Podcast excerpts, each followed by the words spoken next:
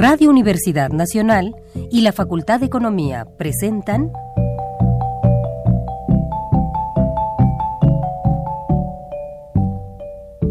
Los bienes terrenales.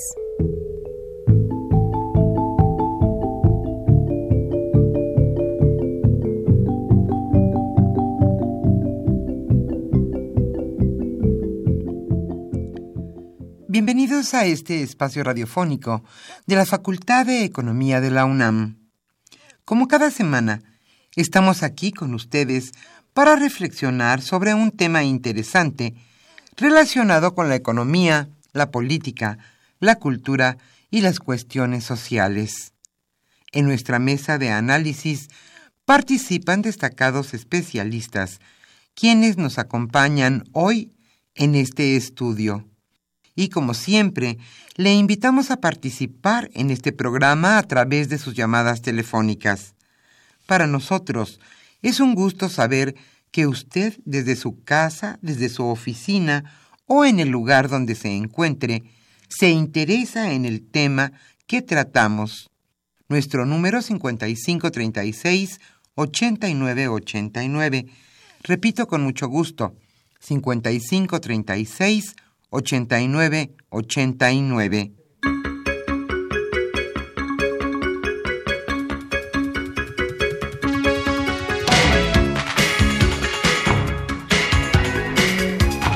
En esta agradable mañana de viernes aquí en la capital de la República, estamos nuevamente con ustedes en su programa Los bienes terrenales. Hoy el tema que abordaremos es el capítulo económico de la Constitución de 1917. Por supuesto, por supuesto, este tema tiene que ver que mañana precisamente, el, no, perdón, el domingo 5 de febrero, se promulgó hace 100 años nuestra Constitución. Hoy Rafael Buendía García charlará con los investigadores Oscar Cruz Barney y Pablo de Larrañaga Monjaras. Ellos son investigadores del Instituto de Investigaciones Jurídicas de la UNAM. Estarán entonces con nosotros dos destacados especialistas sobre nuestra Constitución. Como siempre, le invitamos a participar en este programa a través de sus llamadas telefónicas. Hoy estaremos obsequiando el libro Noticia de Francesco Frola y su entorno, Genealogía del fascismo italiano y la lucha de oposición y de resistencia. El autor Manuel López de la Parra.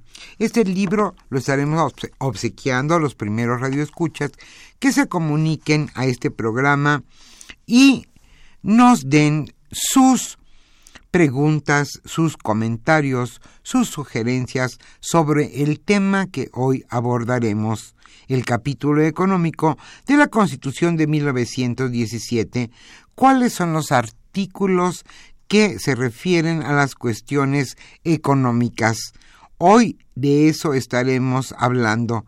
Y además se señalarán cómo han cambiado estos capítulos en la ley. Antes de iniciar nuestra mesa de análisis, como siempre le invitamos a escuchar la economía durante la semana.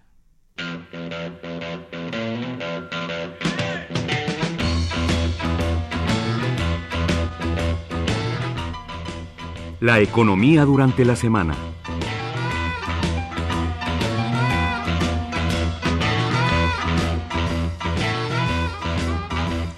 Cae la confianza de consumidores a nivel mínimo histórico. La confianza de los consumidores mexicanos sobre la situación económica del país y la que viven en sus hogares se desplomó en enero al nivel mínimo desde que se comenzó a elaborar el índice hace 23 años hoy precisamente el Instituto Nacional de Estadística y Geografía, INEGI. El índice de confianza de los consumidores se desplomó en el primer mes del año, cuando entró en vigor el alza en los precios de las gasolinas y gas, y también de la electricidad, por supuesto, a 68.5 puntos, una caída de 17.9% respecto al mes previo y de 25.7% si es comparado con enero del año 2015.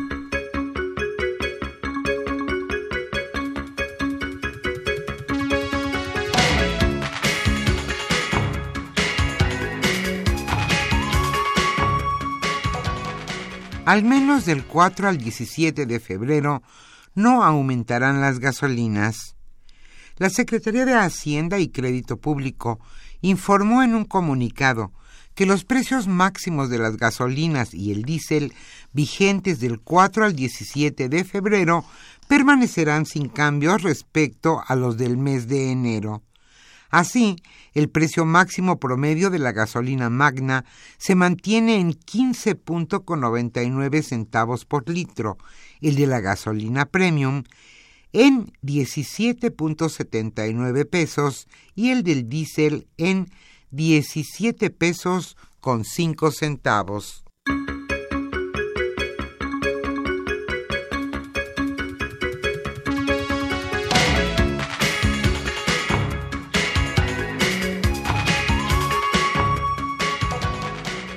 Y a propósito de la Constitución, la Constitución debe ser clara y cercana a los ciudadanos para que éstos la hagan suya. Esto lo señaló el rector de la UNAM, Enrique Graue, durante la inauguración del decimotercer Congreso Iberoamericano de Derecho Constitucional que se llevó a cabo esta semana en el Palacio de Minería. El rector reconoció que en el caso de nuestra Carta Magna, ésta se ha venido haciendo extensa, compleja, confusa y a veces hasta contradictoria, derivado de las modificaciones sometidas en los últimos 100 años. Sin embargo, idealmente, el texto constitucional no debería ser tan lejano a la ciudadanía.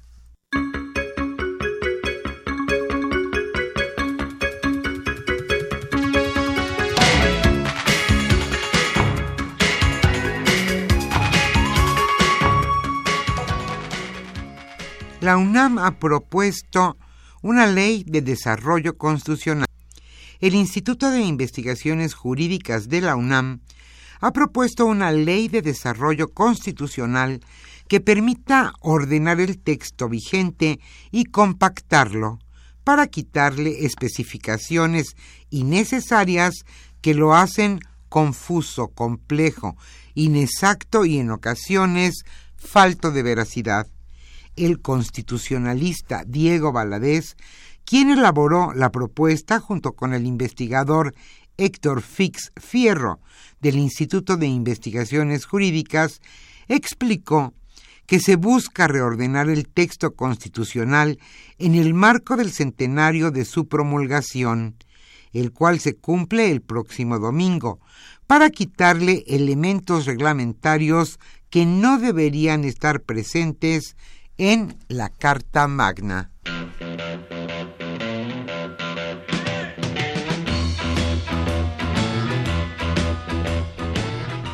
El tema de hoy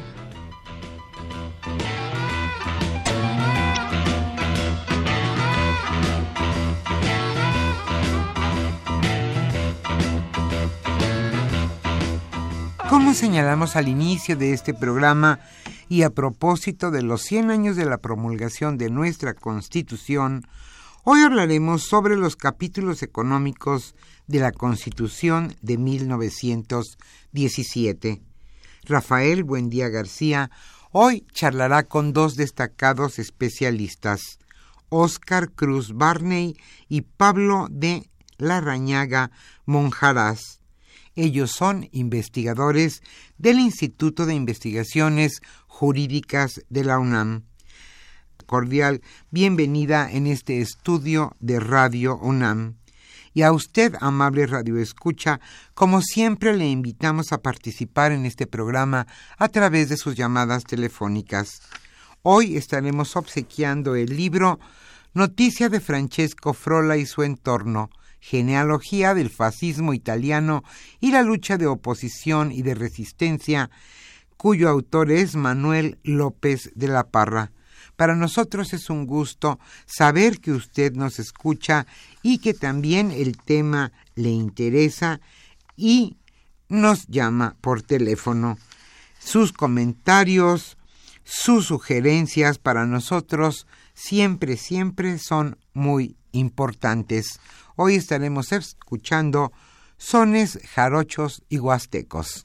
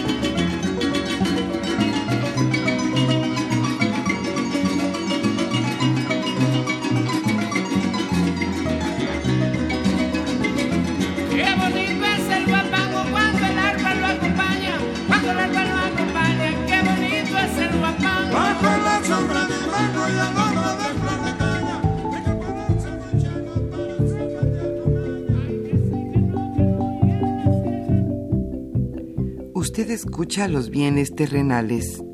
Nos interesa conocer su opinión. Le invitamos a comunicarse a este programa al teléfono 5536 89 89. Repetimos con mucho gusto, 5536 89 89.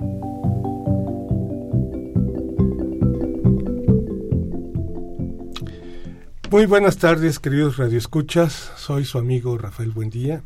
En esta ocasión hemos invitado a los doctores Oscar Cruz y a Pablo, eh, dice, Larrañaga, y son investigadores del Instituto de Investigaciones Jurídicas de la Universidad Nacional. Y a colación del 5 de febrero, que es conmemoramos un centenario de la promulgación de la Constitución de los Estados Unidos mexicanos, hemos invitado a Oscar y a Pablo para que nos hablen sobre una parte de la Constitución que tiene que ver con el capítulo económico. A ambos les agradezco y para mí es un honor tenerlos en esta mesa y espero, queridos radioescuchas, que para que nuestros invitados puedan contestarla en este tiempo que vamos a tener. Bueno, muchas gracias Pablo, muchas gracias Oscar por estar aquí. Muchas gracias Rafael y bueno, El domingo empezamos ¿no? con el 5 de febrero, se conmemoran 100 años de la Constitución de 1917, conforme a su página electrónica o el portal, perdón, eh, de la, de la, del instituto, vemos que es una constitución que es añeja, pero muy ampliamente modificada. ¿no? Incluso el texto original supuestamente eran veintitantas mil palabras y ahora exceden esas veintitantas mil palabras. Y les hago esta pregunta. Eh, la constitución mexicana, en su versión original, y que ha sido modificado a lo largo de estos 100 años, tenía un modelo económico de desarrollo. O nos fuimos por dos caminos diferentes, la economía en su track y la legislación constitucional por otro, y luego las legislaciones secundarias empezaron a armar este andamiaje institucional normativo que hizo posible que el Estado y los gobiernos tuvieran una intervención económica en, en el modelo para el desarrollo de este país. ¿no? ¿Quién? Si quieres empezamos, eh, Rafael y Pablo, con algún antecedente de cómo es que se llega al texto constitucional de 1917. La Constitución de 17 es en realidad la, el mismo texto constitucional de 1857 con modificaciones importantes eh, eh, incluidas por el grupo que trabajó con Venustiano Carranza en el proyecto constitucional y eh, pues derivado de las necesidades y de la lucha revolucionaria. La constitución anterior, la de 1857, era una constitución claramente liberal, individualista, resultado de las luchas pues civiles que tuvimos en este país y que llevaron a ese, a ese texto. Con la revolución se incluirán en nuestra constitución de 1917 elementos fundamentales que habrán de influir precisamente en la visión económica y, del funcionamiento constitucional y del Estado mexicano. Pensemos, por ejemplo, en los cambios en materia agraria. Eh, se ha dicho muchas veces que es la primera constitución eh, político-social del mundo, en donde vienen repartos de tierra eh, muy importantes, o sea, habrían de generar repartos de tierra muy importantes, pensando en regresar de alguna manera al esquema de propiedad comunitaria y ejidal que se tenía antes de las leyes de reforma. Eh, eso influirá ciertamente en el desarrollo agrícola del país. México va a ser un país con vocación agrícola pues hasta mediados del siglo XX, en realidad, cuando viene el sistema de, industrialización vía sustitución de importaciones. Por otro lado, habrá cambios muy importantes en materia laboral, donde se saca la materia laboral de la codificación civil y se crea como tal la, el, capítulo laboral de la Constitución y la Ley Federal eh, del Trabajo. Esto también tiene, tiene un impacto en la visión económica eh, eh, del Estado mexicano. Ciertamente nuestro texto constitucional original en, 1917 eh, es un texto en donde se entiende y, queda clara la intervención del Estado en materia económica. Pero serán las necesidades del siglo XX las que irán llevando a una serie de reformas, sobre todo en tiempos de Miguel de la Madrid, que habrán de eh, eh, llevar a que el Estado intervenga de manera directa en la planeación eh, de la economía nacional y en la conducción, digamos, de la economía del, este, del Estado mexicano. Pablo. Sí, gracias Rafael de nuevo por la invitación. Siguiendo, continuando lo que lo que ya está, el contexto que nos ha dado Oscar, creo que para atender más directamente a tu, a tu, a tu pregunta. Hay un modelo detrás de la Constitución o de contenido en la, en la Constitución. Eh, yo creo que no lo hay. Este, no lo había, por lo menos en el momento en el que se da esta Constitución, que, que efectivamente es una reforma sustancial de la Constitución previa. Este, porque eh, lo que se está haciendo, como ya señalaba Oscar, es atendiendo aspectos muy puntuales. Por un lado, de la realidad económica, del México postrevolucionario y por otro lado de las demandas eh, de los grupos revolucionarios, agrario, este, obrero, etcétera, etcétera. Eh, lo que se fragúa con los años eh, como el modelo mexicano, este, un modelo donde hay una participación importante del Estado, no solamente en la conducción de la economía, sino en la en, en el uso del patrimonio nacional, estamos pensando en el sector petrolero como un, como un caso central, pero en el caso minero también hay una hay, unas similitudes, eh, no necesariamente igual, pero el sector minero también tiene sus características. Eh, hay un nacionalismo económico, hay una planeación, un nacionalismo, es una política, como ya mencionaba Oscar, de sustitución de, de, importaciones eh, y la idea ¿no? de, de, que este, México debe ser transformado de una sociedad agrícola a una sociedad industrial a través de la guía o la intervención pensemos en AFINSA, pensemos en manobras, pensemos, a, través de una intervención eh, del, del, Estado, a través del sector financiero, a través de la propiedad de la industria paraestatal, etcétera, en una economía nacional. Pero algo que me parece importante es darnos cuenta de que esto no es excepcional. México en ese punto no es en absoluto excepcional respecto a América Latina. Brasil tiene una política nacionalista, Argentina tiene una política nacionalista, las grandes economías eh, este, latinoamericanas tienen una misma visión del desarrollo económico y de la transformación de sociedades agrícolas con una población rural también hay una hay un factor demográfico en México que es muy importante en la en la comprensión de por qué se va modificando el papel del Estado en la, en, la, en la, propia organización social y particularmente en la económica. En ese sentido, el, eh, México no es excepcional. Eh, quizá a veces pensando en una constitución, en la primera constitución social eh, del siglo del siglo XX, este, hemos el, hecho de que haya sido este y luego este la, la primera en el sentido uh, digamos, estrictamente temporal en su, en su promulgación, no significa ser la única. Ni, y tampoco significa que sus, eh, su consolidación como modelo económico nacionalista haya sido este, excepcional.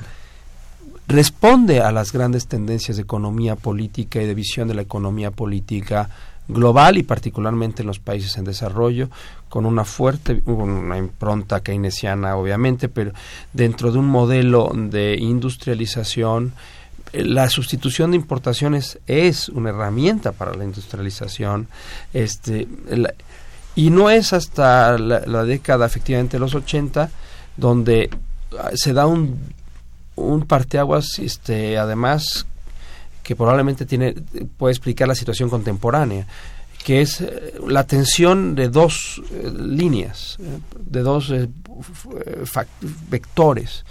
Por una parte, la necesidad de racionalizar la política económica del país, de establecer una mayor contención fiscal, una mayor capacidad de, racionalizar el gasto público y, con una necesidad de hacer una mayor planeación. y esto responde a las reformas particularmente siglo XVI de la época de la Madrid, pero otra parte es la clara vocación internacionalista de la economía, la apertura de la economía y nuestra integración al GATT. Y se produce, es muy interesante, porque se produce un fenómeno de agotamiento de, este sistema de sustitución de importaciones, ¿no? Eh, tres etapas donde eh, se crea una especie de capelo protector al sistema productivo en México con el tipo de cambio, desincentivando las, eh, las importaciones, haciendo atractivas las exportaciones eh, de manufacturas mexicanas. Hay tres etapas en el proceso de sustitución, sustitución de bienes de consumo, sustitución de bienes intermedios, esas caminan muy bien.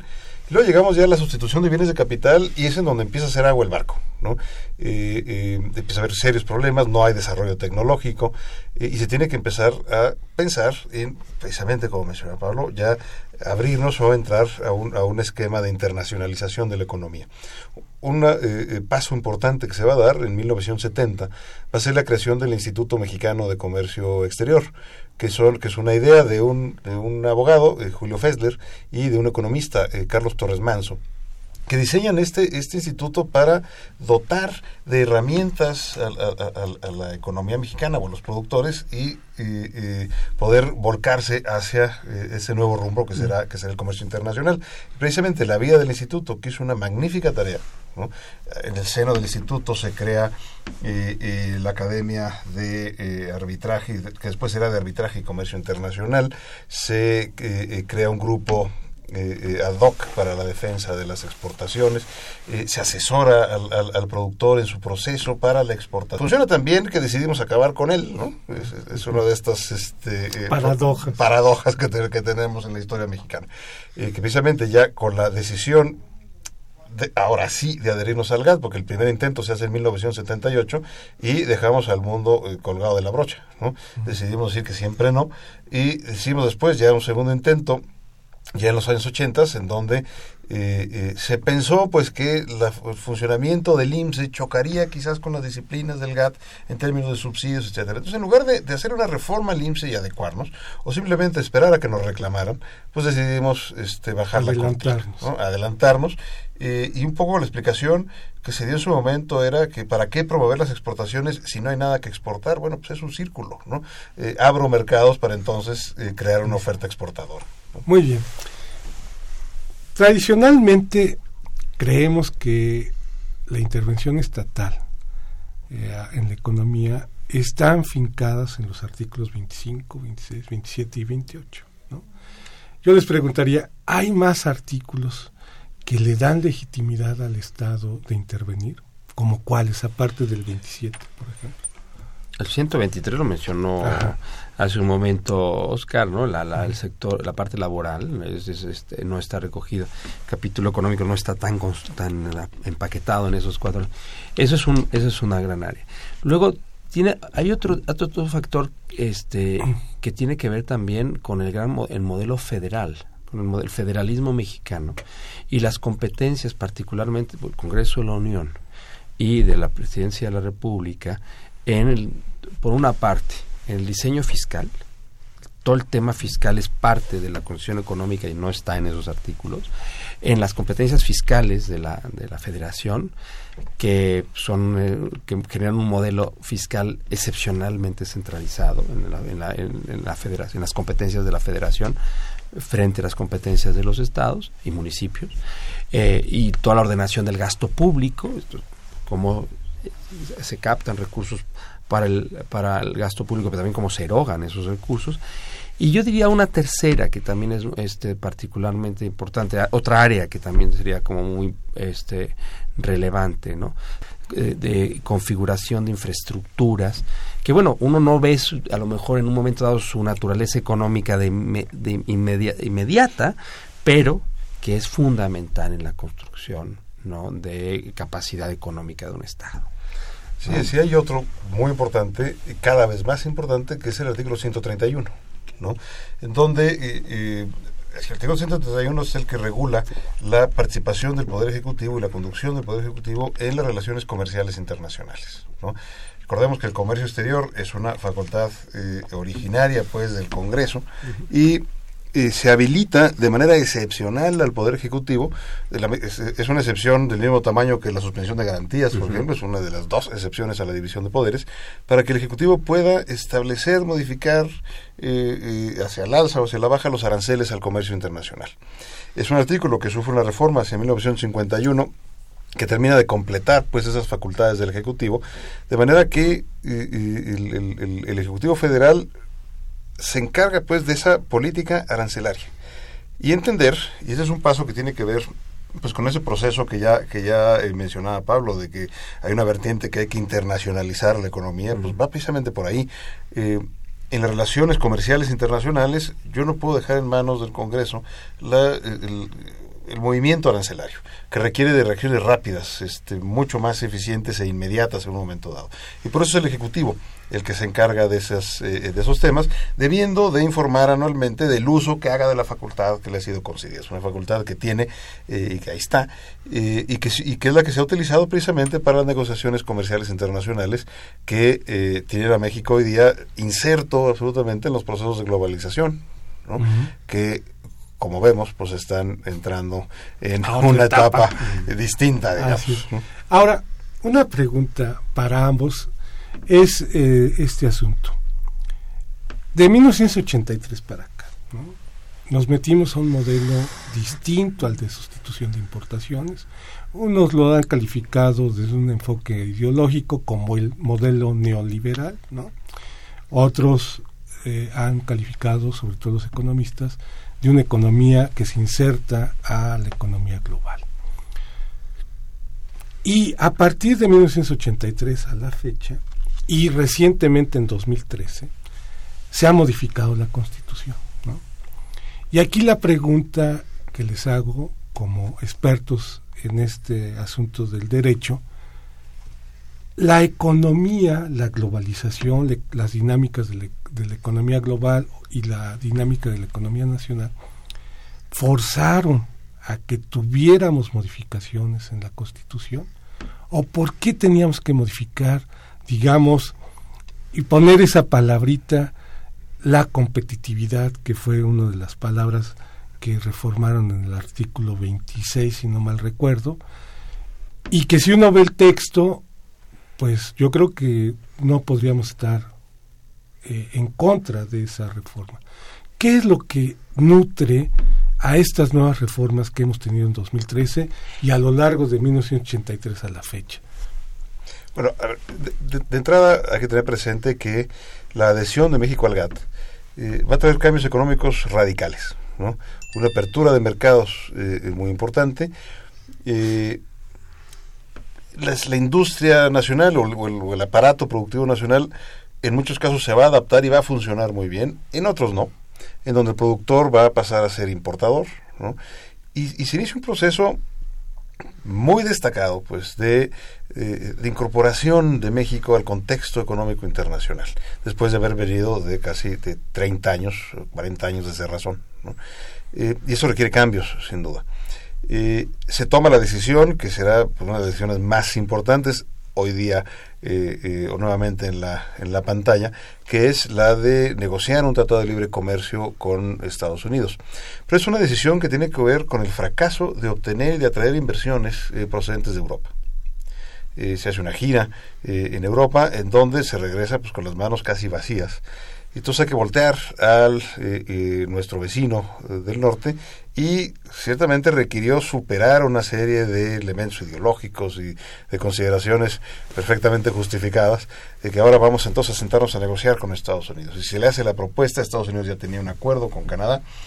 y ciertamente el libre comercio exige reformas en el derecho interno.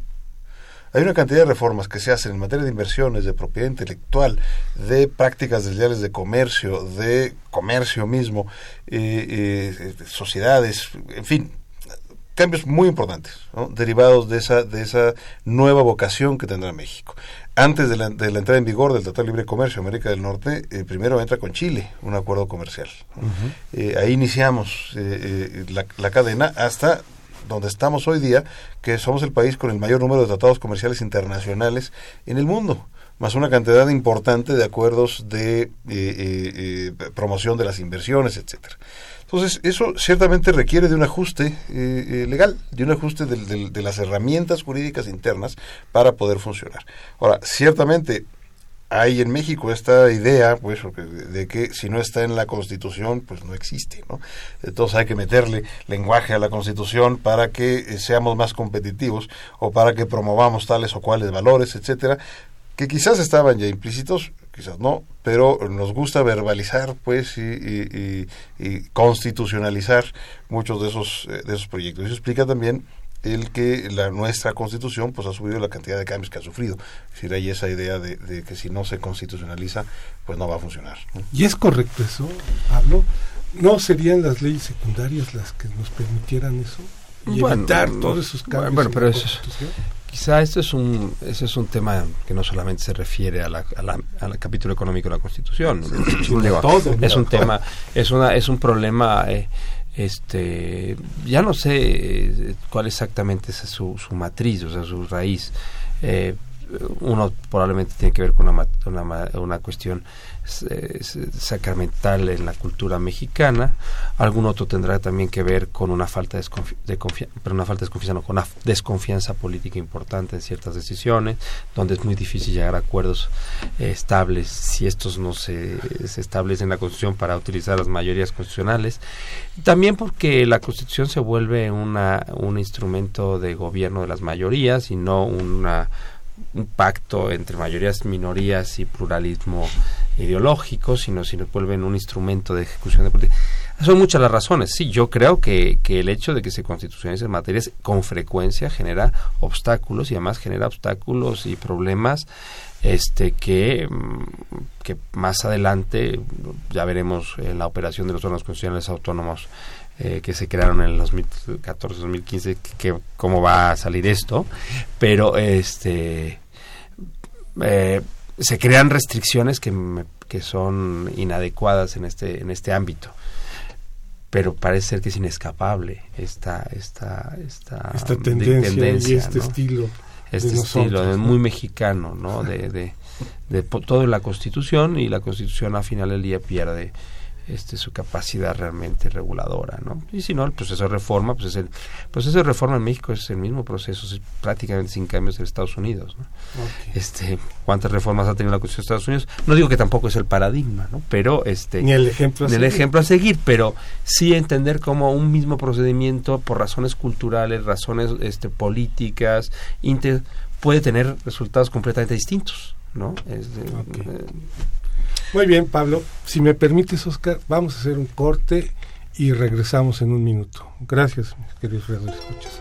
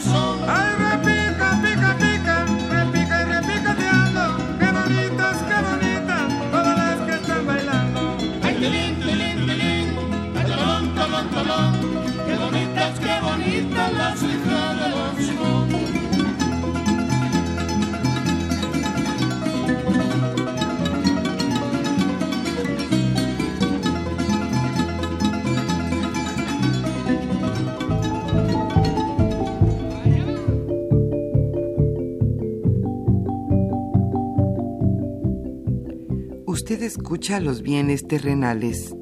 Nos interesa conocer su opinión. Le invitamos a comunicarse a este programa al teléfono 5536 89 89. Repetimos con mucho gusto, 5536 89 89.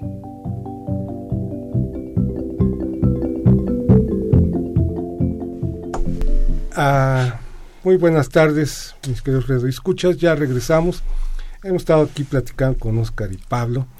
Y bueno, acordamos darles entrada a sus preguntas y a partir de ahí retomar un poco el tema del capítulo económico en la Constitución. Luisa Guevara Rincón de la Gustavo Amadero dice, ¿cuántos artículos tiene la Constitución? A lo largo de 100 años, ¿cuántos se han modificado? ¿No? Adolfo Salinas de Coacalco nos dice, considero que la Constitución es en su propósito original está bien, pero en su aplicación se ha hecho a un lado prácticamente todo. Por ejemplo, cuando el presidente Calderón saca al ejército de acuerdo a la Constitución es ilegal.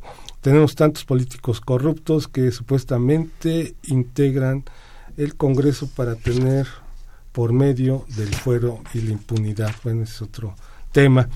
Eh, Javier Guerra, si se vuelve al texto original de la Constitución del 17 y se aplicara siguiendo las interpretaciones que diera la Corte, ¿sería posible una vida jurídica adecuada en el país en todos los sentidos?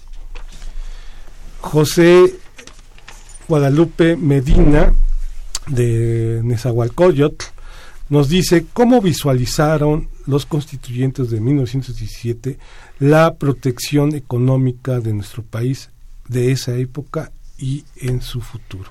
Yo creo que es más bien qué idea tenían ¿no? ¿Qué idea de, tenía, sí. de nuestro país. Josefina Cruz de Huizquilucan. Es la consti- en la Constitución se dice una cosa y en la práctica se hace otra. Los manda a felicitar y pregunta si necesitamos un cambio de la Constitución. Otra Constitución. Jesús Ríos Miguel Hidalgo. Queda el espíritu del artículo 27 incluido en la Constitución y que con las llamadas reformas estru- estructurales ha sido constreñido dejando irreconocible ese artículo 27. José Cruz, soy campesino de la Huasteca Potosina. Nuestra constitución es una vergüenza.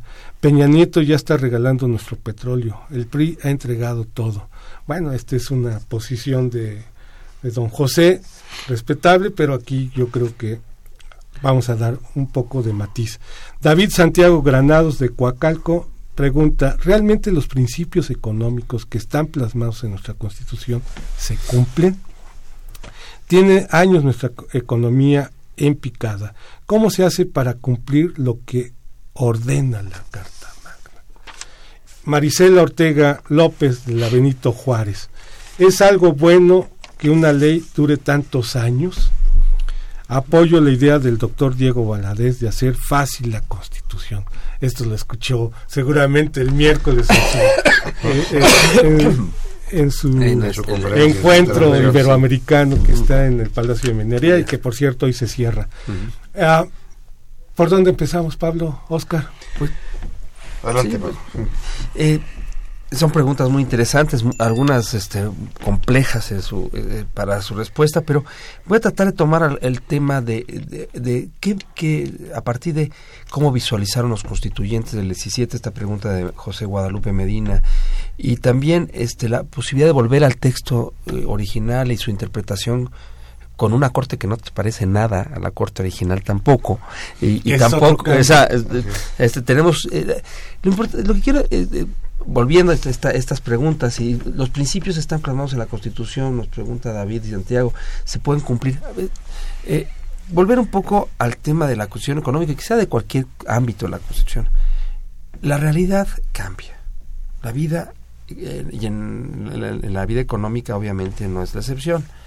La economía mexicana, la economía mundial, la economía de 1917 no tiene nada que ver con la economía mundial, la economía mexicana del año 2017.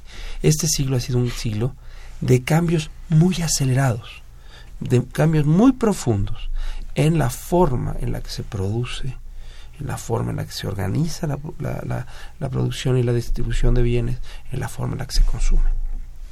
Eh, para los que estamos en esta mesa, que somos, ya ninguno de nosotros somos, este, eh, nos conocemos el ¿no? Nos acordamos, nos, acordamos cuando no teníamos celulares. No solamente cuando no teníamos celulares inteligentes. Había vidas sin celulares. Había sin celulares, pero también había vidas sin internet. Había procesos productivos que este, se realizaban en cadenas de producción eh, relativamente locales, ¿no?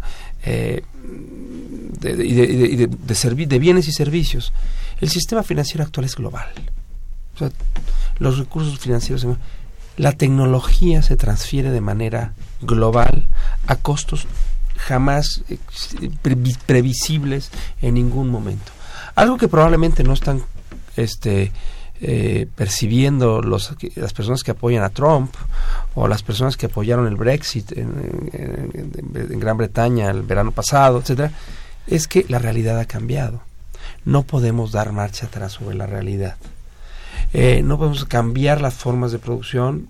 Este, lo que tenemos es tener la capacidad de comprenderlas, trabajar dentro de ellas de la manera más inteligente posible. Y en ese sentido, el cambio constitucional mexicano, para volver al tema puntual de esta, de esta charla, eh, ha, tenido que reconocer la transformación. Transformaciones aceleradas en las cadenas de producción. Este, transformaciones aceleradas de transferencias de valor. Trump cree que puede volver a reactivar una industria automotriz norteamericana si tiene la tecnología punta. Y la tecnología punta a lo mejor no está en Estados Unidos. Quizá, no quiero en esto ah, hacer ningún... es una conjetura. Es simplemente una conjetura. Entonces, el valor, el gran valor de las grandes empresas, de las grandes industrias, está en sus en su propiedad intelectual. las grandes marcas y los grandes valores en bolsa en el mundo son de carácter tecnológico y financiero. Eh, si no se, si no entienden eso, pues eh, yo creo que Trump no va a llevar a muy buen camino a Wall Street. Estas iniciativas. probablemente los que más preocados tendrían que estar ellos. Son Wall Street. Sí, es porque este, pareciera que queremos regresar a, la economía de los años 30. De los años 30. hay que darnos cuenta que, que entramos a un proceso de, de, complementación, de integración y de... Es decir, a ver, la integración económica es uno de los mecanismos más eficaces y eficientes que hemos encontrado para profundizar las relaciones internacionales, donde eh, las formas de producción y los, y los insumos para producción, pues vamos complementándonos, ¿no? Los, los diferentes productores, y pues, la industria automotriz es un ejemplo clarísimo, ¿no? El tema de refacciones y, y una pieza puede ir y venir varias veces entre México y Estados Unidos hasta que queda terminada, ¿no? Y, ni modo que le cobremos aranceles cada vez que pase, ¿no?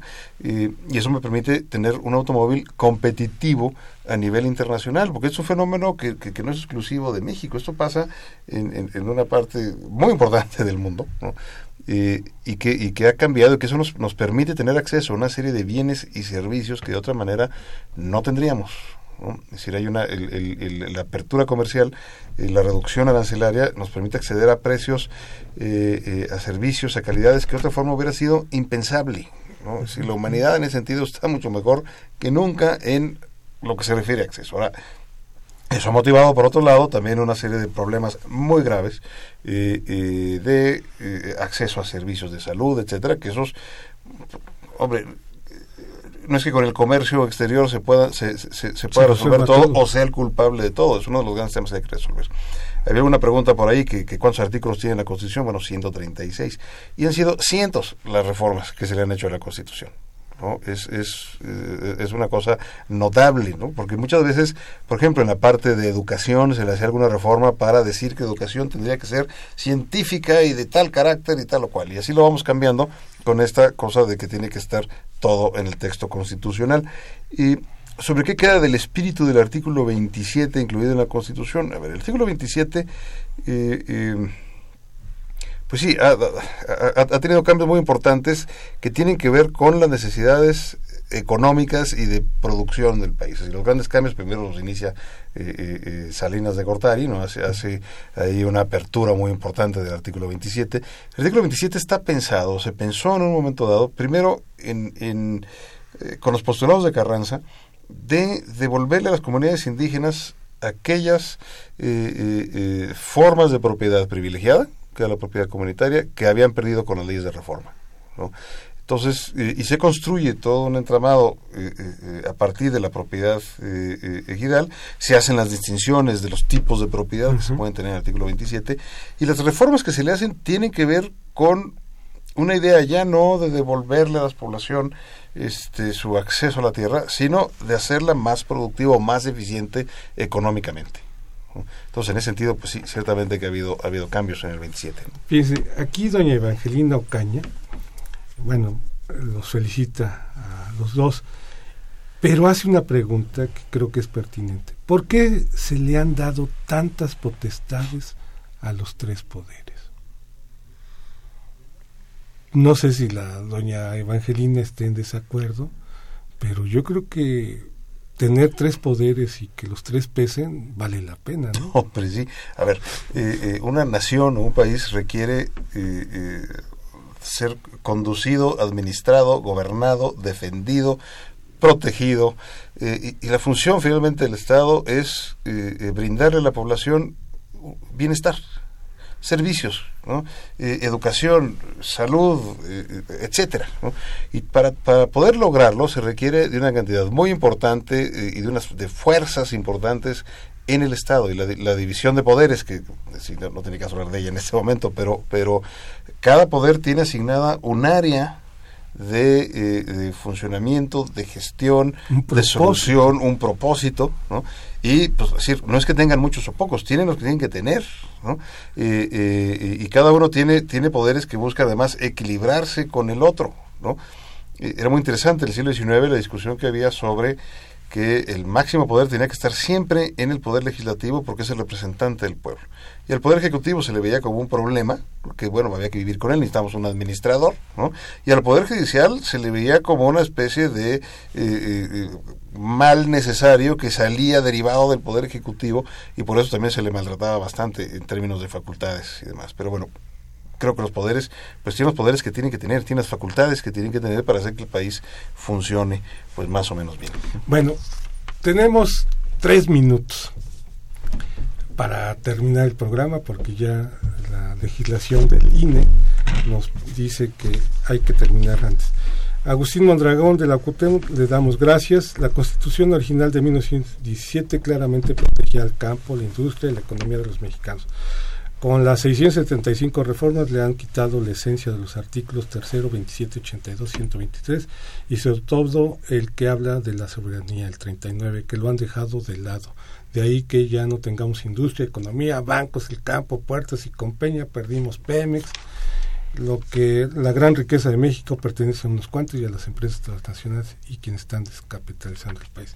Y doña Cristina Fernández de Tlalpan por favor que nadie se le ocurra hacer una nueva constitución, es lo que nos está pidiendo. Bueno, en un minuto Pablo, en otro minuto Oscar, ¿cómo podríamos redondear todas estas inquietudes de nuestros radioescuchas, el tema del capítulo económico y sobre todo, ayer leyendo la Gaceta de la Universidad eh, y el, los resultados de los hallazgos de la investigación, que me sorprendieron, Ocho de cada mexicanos desconoce la Constitución. Pues yo terminaría, precisamente, cerraría esta, esta, esta plática por mi parte diciendo, a ver, la Constitución no va a resolver los grandes problemas económicos de México, lo cual no significa que sea irrelevante lo que esté en la Constitución. Lo que esté en la Constitución y cómo la Constitución organiza los poderes del Estado, volviendo un poco al tema que estaba respondiendo en su momento Oscar, cómo organiza los poderes del Estado es muy importante. Nunca como antes como ahora necesitamos un Estado fuerte. Pero un Estado fuerte no significa un Estado autoritario, no significa un Estado que no, que no se limite a los, a los eh, principios del Estado de Derecho, un Estado interventor y mucho menos necesariamente un Estado propietario. Un Estado fuerte es aquel que tiene capacidad de ejecutar políticas de Estado sostenidas a largo plazo, con capacidad de generar eh, la suficiente legitimidad de esas políticas para que puedan penetrar en la vida social y en la organización económica y capacidad también, nunca antes que, eh, como ahora, o quizá antes también, pero no quiero recordar tiempos nefastos, defender los intereses nacionales en el ámbito internacional. Ese es un Estado fuerte, que, y repito, no es ni un Estado interventor ni un Estado totalitario, en absoluto. Es un Estado con capacidad de implementar políticas públicas a largo plazo. Es la esencia de los liberales, en dado caso. Pues yo creo que es la esencia del constitucionalismo. Y bueno, podamos tener seguramente alguna sesión más para hablar de la relación entre liberalismo y constitucionalismo. Parece que es muy difícil sacar es el, el constitucionalismo de esa, de esa gran vertiente intelectual. Este, hay obviamente un pluralismo constitucional, etcétera, etcétera, teorías este, más plurales, pero, a ver, atarse a una constitución, organizar el, el Estado eh, y los poderes del Estado con una constitución, me parece que es esa es, es un este, tiene una vertiente eh, liberal inevitable digo este podemos luego discutir las variables pero además no olvidemos eh, que las constituciones surgen para controlar el ejercicio del poder para organizar el ejercicio del poder eh, y no es que antes no estuviera controlado de alguna manera y organizado, desde luego que estaba, desde luego que, que había funciones ejecutivas, legislativas y, administrativas, etcétera, pero eh, muchas veces estaban en, manos eh, de una misma autoridad, la función judicial y la función de gobierno, por ejemplo. Todo cayó en uno solo. Y todo cayó en uno solo. Y funcionaba. Tampoco pensemos que que, el mundo gira gracias a los textos constitucionales. Pero sí tener en claro que, un texto constitucional nos permite organizarnos como sociedad, que la Constitución representa o debe de representar la visión que tiene una sociedad de sí misma en un momento dado y hacia el futuro. Ciertamente el texto constitucional, que ahora está por cumplir sus eh, primeros 100 años, pues se refería a un México muy distinto al México actual, eso, eso que nos quede claro. Por lo mismo, la cantidad de reformas eh, eh, que ha tenido, pues tiene que ver con esos ajustes y esos cambios, esos variables de la sociedad mexicana y que nos han ido llevando hasta donde estamos hoy día. Y ya nada más para finalizar, un cierre. ¿Qué le recomendarían a sus radioescuchas para que tomen a su constitución, la conozcan y entonces nos podamos volver una sociedad de ciudadanos, ¿no? porque a veces veo yo, y así lo percibo, y estoy seguro que muchos radioescuchas estarán de acuerdo conmigo, dado esta estadística que del hallazgo, los otros dos que dicen conocerla no la conocen tan bien tampoco, ¿no? Entonces, ¿qué es lo que ustedes recomendarían? expertos en este asunto para que para conocerla para para que ellos se aproximen a conocerla a mí la, idea de leer la Constitución como, como alguien que decía que el, el, libro que más le gustaba leer, ¿no? Este, la idea de que alguien lo tenga como un libro en su mesa de noche me parece un poco este, rara, ¿no? Y, por lo menos yo no la tengo y soy este académico. Este, yo yo creo que lo que es es tratar de entender problemas sociales, ¿no? El problema social de la por ejemplo de la organización del trabajo el sindicalismo el derecho de la huelga el y luego ver cuál es su reflejo en la constitución y tratar de entender qué es lo que la constitución trata de expresar en términos de los valores que, que involucra cómo establece mecanismos para gestionar esos temas esos problemas. Pero hablo del tema laboral, puedo hablar del tema ambiental, puedo hablar del tema del pluralismo lingüístico en México, puedo hablar todos los temas. De, ¿Cuál es su dimensión constitucional? Y tratar, de entender cómo eso de alguna manera, usando una meta, sube a la Constitución y se refleja en la Constitución, y cómo la Constitución trata de generar mecanismos, crear órganos, crear procedimientos, establecer competencias, para tratar el tema. Bueno, pues, queridos radioescuchas, vamos a finalizar este programa. Los invito a que nos escuchen el próximo viernes y nada más un, un spot comercial. Del día 20 al 23 de febrero en la Facultad de Economía y en la Facultad de Derecho y los institutos de investigaciones jurídicas, económicas, sociales y históricas, igual el INER, estarán en un coloquio que va a versar sobre el capítulo económico de la Constitución. Le estaremos anunciando constantemente de este evento. Gracias, gracias Oscar, gracias este Pablo y espero tenerlos de nueva cuenta en un futuro inmediato aquí. Con mucho gusto. Para Muchas gracias, gracias, un placer. Muchas gracias.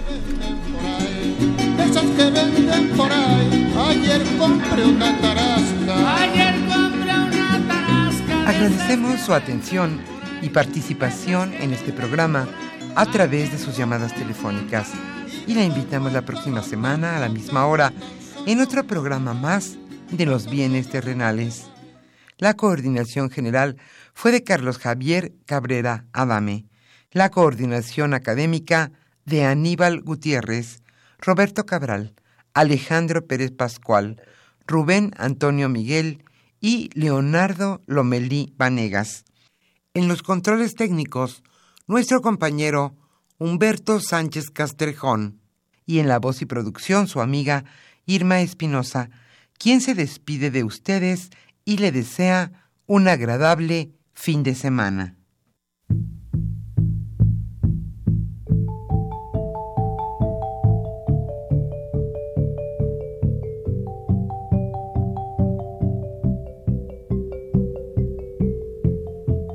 Radio Universidad Nacional y la Facultad de Economía presentaron Los bienes terrenales